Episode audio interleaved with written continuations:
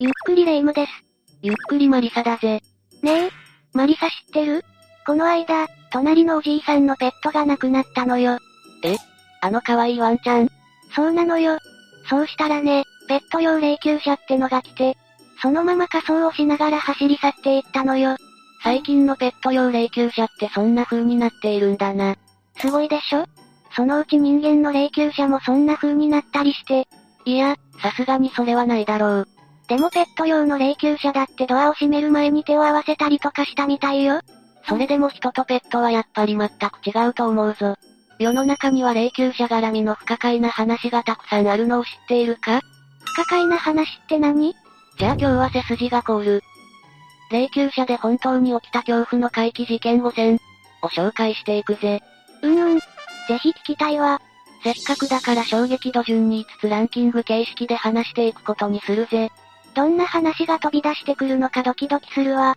第5位は、幻の廃火相場だ。これは広島県に実際にある廃火相場でのことだ。建てられたのは大正時代っていう話だぜ。へえ。大正時代の火葬場は今とは何か違ったのかしら？明治に入るまでは土葬か火葬かに分かれていたようだけど、衛生的な観点からも火葬が義務付けられるようになっていったんだ。そんな流れがあったのね。霊柩車も対象に入るぐらいまでは人力車で運ばれていたんだ。人力車？でも確かにそうよね。車が今みたいに普及する前はそうやって運ぶしかないわよね。この廃火相場にはその人力車タイプの霊柩車がそのまま保管されているんだ。これは貴重ね。そのままの形で残されているなんて。そんな廃火相場ではたびたび不可解な現象が起きているんだよ。不可解な現象？ここで YouTube 配信などを行う YouTuber がたくさんいるけど、妙な音声が入り込むって有名なんだよ。妙な音声ってどんなものが入り込んでくるの？例えば、子供の笑い声とか、男性のうめき声とかそんな感じのものは、一回カメラを回したら10回以上は入り込んでくるようだぜ。そんなに？やっぱり古くからある火葬場だからかしら。あとは、よくみんなが言っているのは体が痛いってことなんだよ。体が痛い？どういうこと？みんな肩が重い、頭が痛い、心臓がちぎれそうなどとコメントをしていた。それってやっぱりそれだけ多くの霊が集まっているから体に症状が出るのかしら？いや、私はそれだけじゃないと思うぜ。火葬場で燃やされるからっていうのも大きいんじゃないか？そういうものなのかしら？実際に火葬場ならではの不思議な現象ってあるみたいだぜ。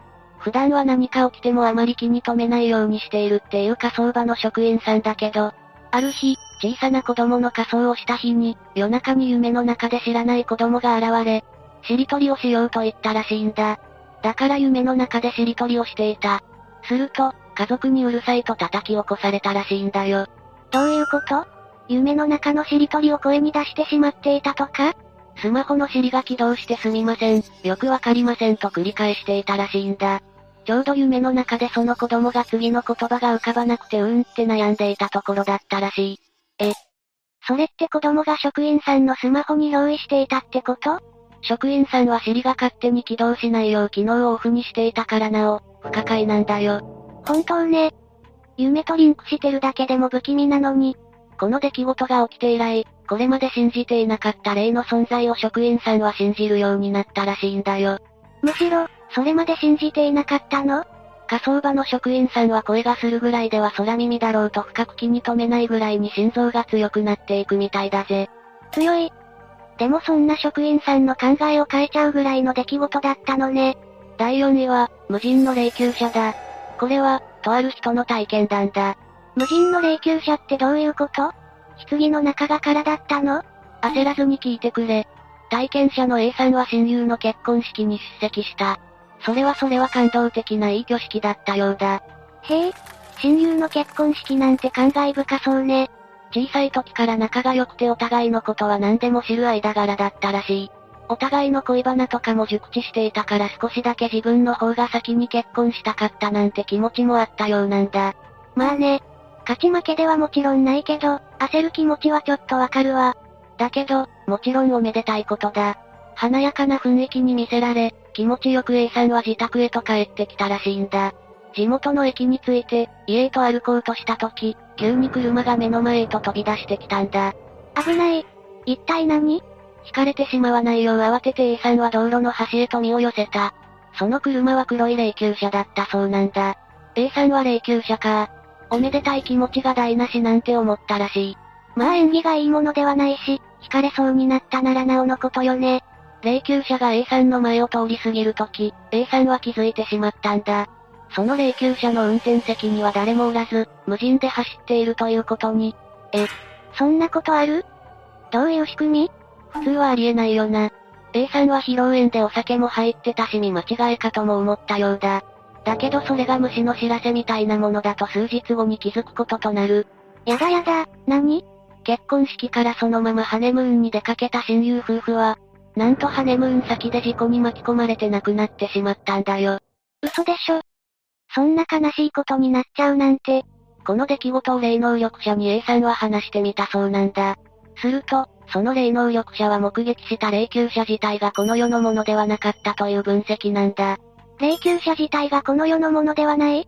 幽霊は人の形をしてるとは限らず、物体の場合もあるらしい。その霊柩車は、お予知する霊みたいなものだったのではないかという話だ。A さんは親友だから、お予知する霊が見えたの？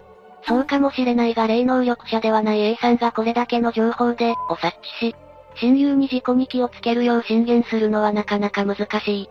つまり変えられない宿命みたいなものだったと霊能力者は言ってるぜ。それなら、最後に会いに来たみたいな感じなのかな？第3位は、霊柩車を見たら親指を隠せだ。あ、それ昔からよく言うわよね。霊柩車を見たら親指を隠さないと自分の魂が抜かれる、みたいな。この言い伝えは住んでいる地域によって多少異なるみたいなんだ。中には、霊柩車に亡くなった人の指を出して、帰れ、帰れ、帰れと3回唱えると、車が生き返るなんていう言い伝えがある地域もあるようなんだ。車が生き返る？そんな言い伝え初めて聞いたわよ。これは体験者が子供の時の話だ。クラスメイト C ちゃんのお父さんが亡くなったそうなんだ。交通事故で防ぎようがなかったなんて風の噂で聞いたらしい。あら、それは気の毒ね。だけど C ちゃんはお父さんを生き返らせたい一心で、たまたま街で見かけた霊柩車に親指を突き出して帰れと3回唱えたらしい。すると、どうなったの？葬儀も終わって、仮装を行おうと仮装場に着いた時、お父さんは目を覚ましたんだとか。嘘霊柩車の呪文が効いたの？呪文の効果かはわからないけど、C ちゃんのお父さんは結果として家に戻ってきた。でもどうも様子がおかしいらしいんだ。折れた首はやっぱり不自然に曲がったまま、青白い顔をしてさまようように過ごしている。あれは絶対お父さんじゃないと C ちゃんは体験者に言ったようなんだ。え、それなら一体誰なのよ？そんなある日、C ちゃんのお父さんはお寺で霊払いを受けることとなった。どうやら狐の霊がついていたみたいなんだ。でも気になるのはその後だよな。狐の霊の仕業で生き返った C ちゃんのお父さんから、狐の霊が抜けていったら、その後の体は一体どうなるんだ？え、元気だったお父さんが戻ってくるってことはないの？さあな。その答えはわからないままだ。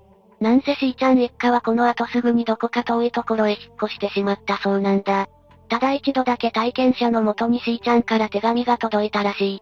私もお父さんも元気に暮らしていますとな。よかったじゃない。安心したわ。嬉しくなった体験者はすぐに返事を書いた。でもなぜか書いてある住所に手紙を送っても自分のところに帰ってきてしまうんだ。気になった体験者がその住所に行ってみると、そこには古い神社が建っていたそうなんだ。しーちゃんまで一体どこに行ってしまったの？第2位は、毎晩のようにクラクションを鳴らす霊柩車だ。これは、ある人が体験した話だ。仮に S さんとするぜ。S さんは両親とおばあちゃんと4人で暮らしていた学生さんだ。よくありそうな家族構成よね。おばあちゃんは体の具合が悪く、常に介護が必要な状態だったんだ。家族はみんなおばあちゃんに尽くしていたらしいんだけど、体が思うように動かないおばあちゃんはだんだんとやさぐれていった。あら、かわいそうだわ。次第におばあちゃんはあまり食事も取らず、ベッドに寝たきり状態になってしまった。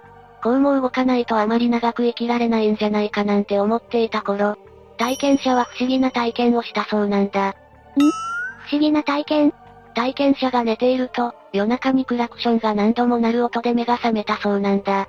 あまりにうるさいから何事かと思って窓から外を見てみると、家の前に霊柩車が止まっていてクラクションを鳴らしていたらしいぜ。ひぃ怖すぎる。体験者が霊柩車を確認したからか、そのまま霊柩車は走り去っていったらしい。家の前に霊柩車がいるなんて体験は普通はないだろあまりの恐怖に布団の中でガタガタ体験者は震えて朝を迎えたらしい。そりゃそうよ。私でも怖さで眠れないわ。でも朝起きて両親に聞いてもそんな音聞いてないと言われたんだそうだ。あんなにうるさかったのに聞いてないなんてありえないと不思議だったんだ。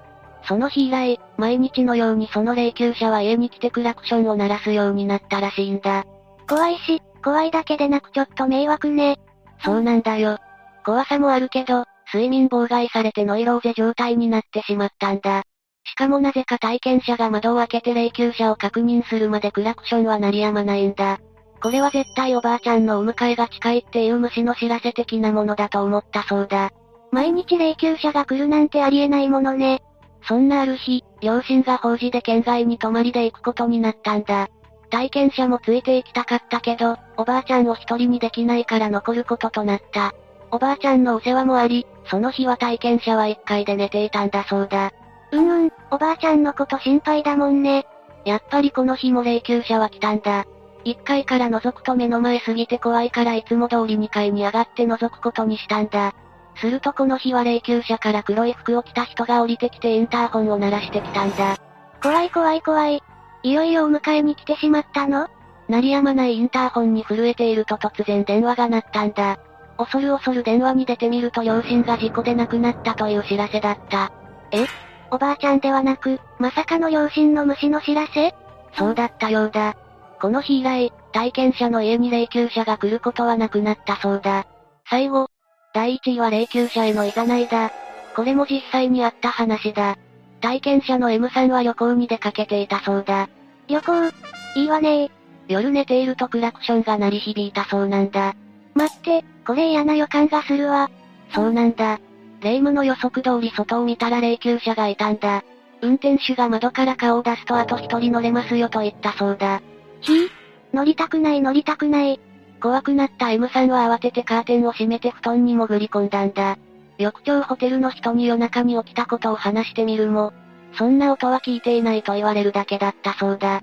さっきの体験談と同じパターンね。だけど旅行の楽しさで昨夜のことは次第と忘れていったらしい。いろいろなところを観光して食べてと満喫していたようなんだ。